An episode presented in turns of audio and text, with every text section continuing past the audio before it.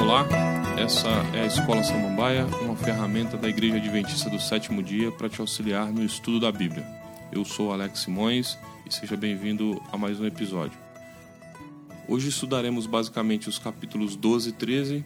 Paulo, depois de finalizar esse grande bloco teológico que vai do capítulo 1 até o capítulo 11, nos capítulos 12, 13, 14 e 15, Paulo passa a cuidar de aspectos práticos da vida cristã.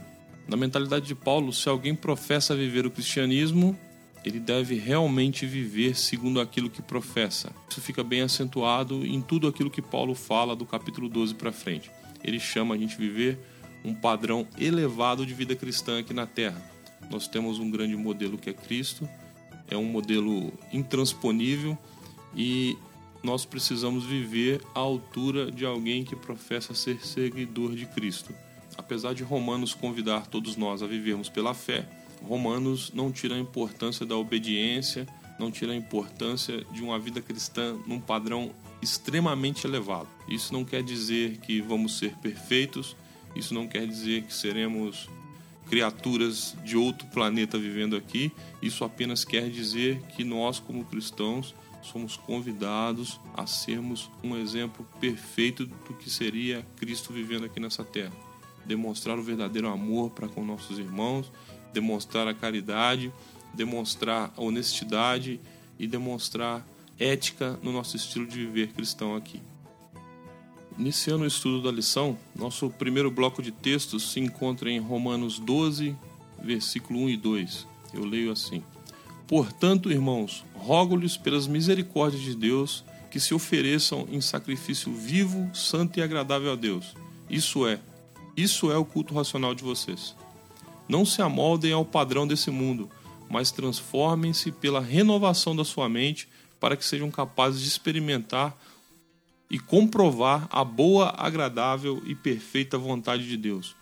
O nosso culto racional a Deus, segundo o que Paulo está dizendo aqui, é uma vida consagrada ao serviço de Deus. É, a gente sabe que no contexto, no contexto da época de Paulo, era muito comum as pessoas oferecerem sacrifícios aos deuses. Inclusive, na cultura judaica, existia todo um, um serviço sacrificial em que um, um, um cordeiro exemplificando Cristo era sacrificado como oferta pelo pecado. Nós, como cristãos, devemos viver um padrão elevado de vida aqui, tendo Cristo como exemplo perfeito. Como Cristo tratava as pessoas? É dessa maneira que eu devo tratar. Como Cristo se portava perante as autoridades? É dessa maneira que eu devo me portar. Como Cristo agia com aquelas pessoas que sofrem, com aquelas pessoas que têm necessidades? É justamente dessa maneira que Paulo me convida para viver aqui na terra. Então, quando Paulo fala que nós devemos nos oferecer como sacrifício vivo a Deus, é justamente essa vida irrepreensível, entre aspas, na qual nós oferecemos esse estilo de vida de obediência, um estilo de vida é, que tem Cristo como exemplo perfeito, que tem Cristo como agente transformador da vida, é isso que Paulo nos convida a fazer. E Paulo também no verso 2 dá o segredo para tudo isso. Ele fala o seguinte: não se amoldem aos padrões desse mundo, mas transformem-se pela renovação da nossa mente nesse padrão elevado que é viver semelhante ao que Cristo viveu aqui. Então, o segredo está aqui. Mudar nossa maneira de pensar, transformar-nos pela renovação da mente, pela, pelo pensamento, pela contemplação de Cristo, nesse novo padrão de vida que Paulo pede aqui. Deus não exige de nós hoje é, sacrifícios, sacrifícios de animais ou outros sacrifícios, penitências, como você quiser chamar. O que Deus exige de nós como cristãos é um padrão de vida elevado, um padrão de vida exemplar. Nós sejamos éticos, pacientes, um modelo para a sociedade, para a sociedade atual. Paulo continua, do verso 3 a 21, ele exalta justamente essas características práticas da vida cristã. Ele dá aqui dez conselhos nos quais ele convida a gente praticarmos esse padrão elevado de vida. É, é muito fácil a gente lembrar de toda a letra da Bíblia, né? E esquecer da aplicação dessa letra. É o mais comum no meio cristão hoje em dia, é justamente isso. Pessoas que têm pleno conhecimento da letra, porém não fazem aplicação prática dessa, dessa letra na sua vida. E aqui Paulo convida, a partir do verso 9, ele dá 10 conselhos, na verdade, é, conselhos de como deve ser a nossa vida aqui. E ele lê o seguinte: O amor seja sem hipocrisia. Detestai o mal, apegai-vos ao bem. Amai-vos cordialmente uns aos outros com amor fraternal, preferindo-vos em honra uns aos outros. No zelo, não sejais remissos. Sede fervorosos no espírito, servindo sempre ao Senhor. Regozijai-vos na esperança. Sede pacientes na aprovação. Na oração, sejam perseverantes. Compartilhai as necessidades dos santos Praticai sempre a hospitalidade. Abençoai as pessoas que os perseguem. Abençoai e nunca amaldiçoeis. Alegrai-vos com aqueles que se alegram, chorai com aqueles que choram. Tende o mesmo sentimento um para com os outros. Em lugar de orgulho, seja humilde. Não sejais sábio aos seus próprios olhos. Não torneis ninguém o mal com o mal. Ao contrário, pagai o mal com o bem. E quando depender de vós, tende paz com todas as pessoas.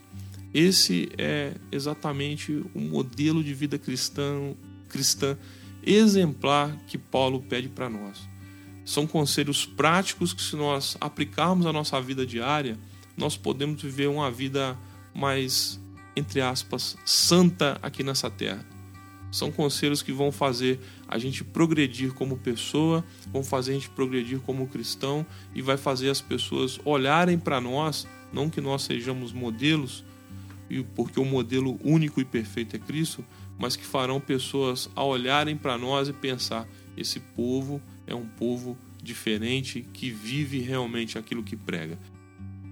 Continuando nossa análise da, da carta de Romanos, capítulo 13, versículo de 1 a 7, Paulo diz que nós devemos sujeitar-nos a todas as autoridades governamentais, porque não há autoridade que não venha de Deus. É, é um conceito um pouco complexo para nós no cenário político que nós vivemos hoje. Né? Nós temos que entender que a ideia de governo é presente em toda a Bíblia e nós não somos obrigados a concordar com o regime de governo que nós vivemos. Porém, nós devemos obedecer essas autoridades como se elas fossem constituídas por Deus e fazer o possível, o possível para quê? Para que sejamos bons cidadãos. Justamente para nós não trazermos sobre nós uma perseguição desnecessária por sermos descumpridores da lei. E Paulo frisa muito bem isso quando ele diz o seguinte: dê a cada um aquilo que lhe é devido, se imposto, imposto, se tributo, se bruto, se, se temor, temor, se honra, honra. A partir do momento que nós obedecemos esse princípio básico, automaticamente nós temos uma vida em paz com as autoridades governamentais. Né? Nós sabemos, por A mais B, que chegará um momento na história em que nós precisaremos nos confrontar com as autoridades. Por quê? O, o livro de Atos, no capítulo 5, versículo 27 e 29, ele diz que antes compete obedecer a Deus. Se chegar um momento da história, e esse momento chegará, em que as autoridades contradisserem abertamente aquilo que Deus quer para nós, cerceando nossa liberdade de culto, cerceando nossa liberdade de adoração, nossa própria liberdade, não tem por que continuar obedecendo essas autoridades. Se, os, se o princípio de governo dessas autoridades for abertamente contra Deus, chegará um momento que nós precisaremos, de repente, discordar dessas autoridades para continuar fazendo a obra de Deus aqui na terra. Porém, enquanto esse momento não chega, enquanto nós ainda temos liberdade de culto, nós temos relativa liberdade aqui no, no, no, país que nós vivemos hoje, que no caso é o Brasil, coisa que muitos irmãos nossos em outros países não têm.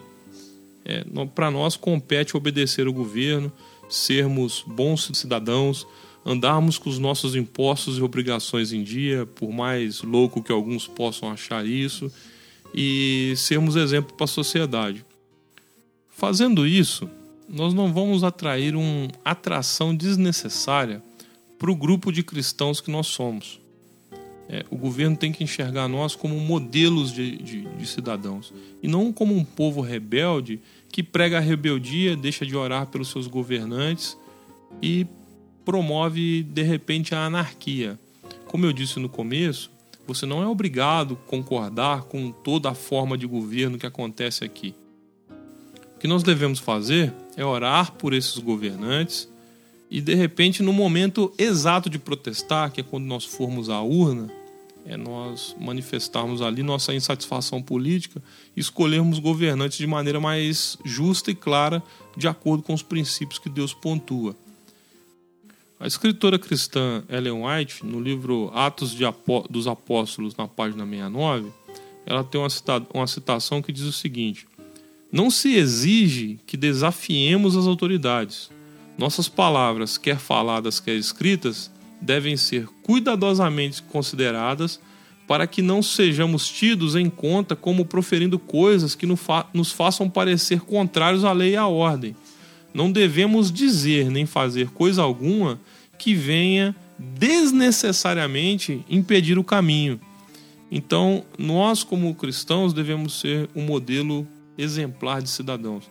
É, podemos não concordar com o governo? Podemos.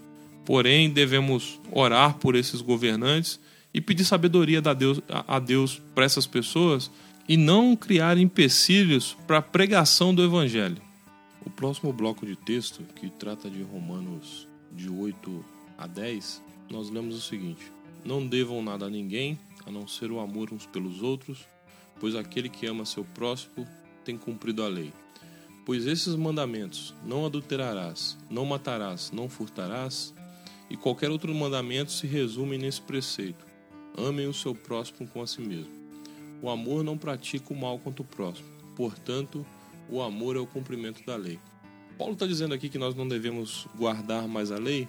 Não, ele estaria entrando em contradição com tudo aquilo que ele disse em toda a carta de Romanos.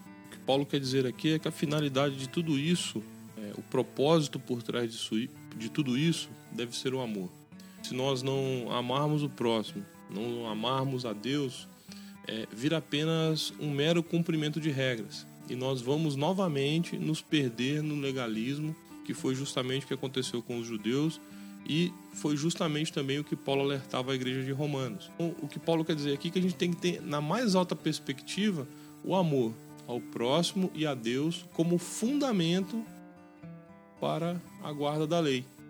E quando ele diz que nós não devemos dever nada a ninguém a não ser o amor, e na sequência ele cita os mandamentos, fazendo isso, se nós obedecermos aqueles princípios básicos de convivência com o nosso próximo, e principalmente aquilo que está detalhado ali nos, na, na lei moral de Deus, com certeza nós viveremos uma vida como mais uma vida mais felizes com o nosso próximo, com o nosso irmão, com a nossa comunidade.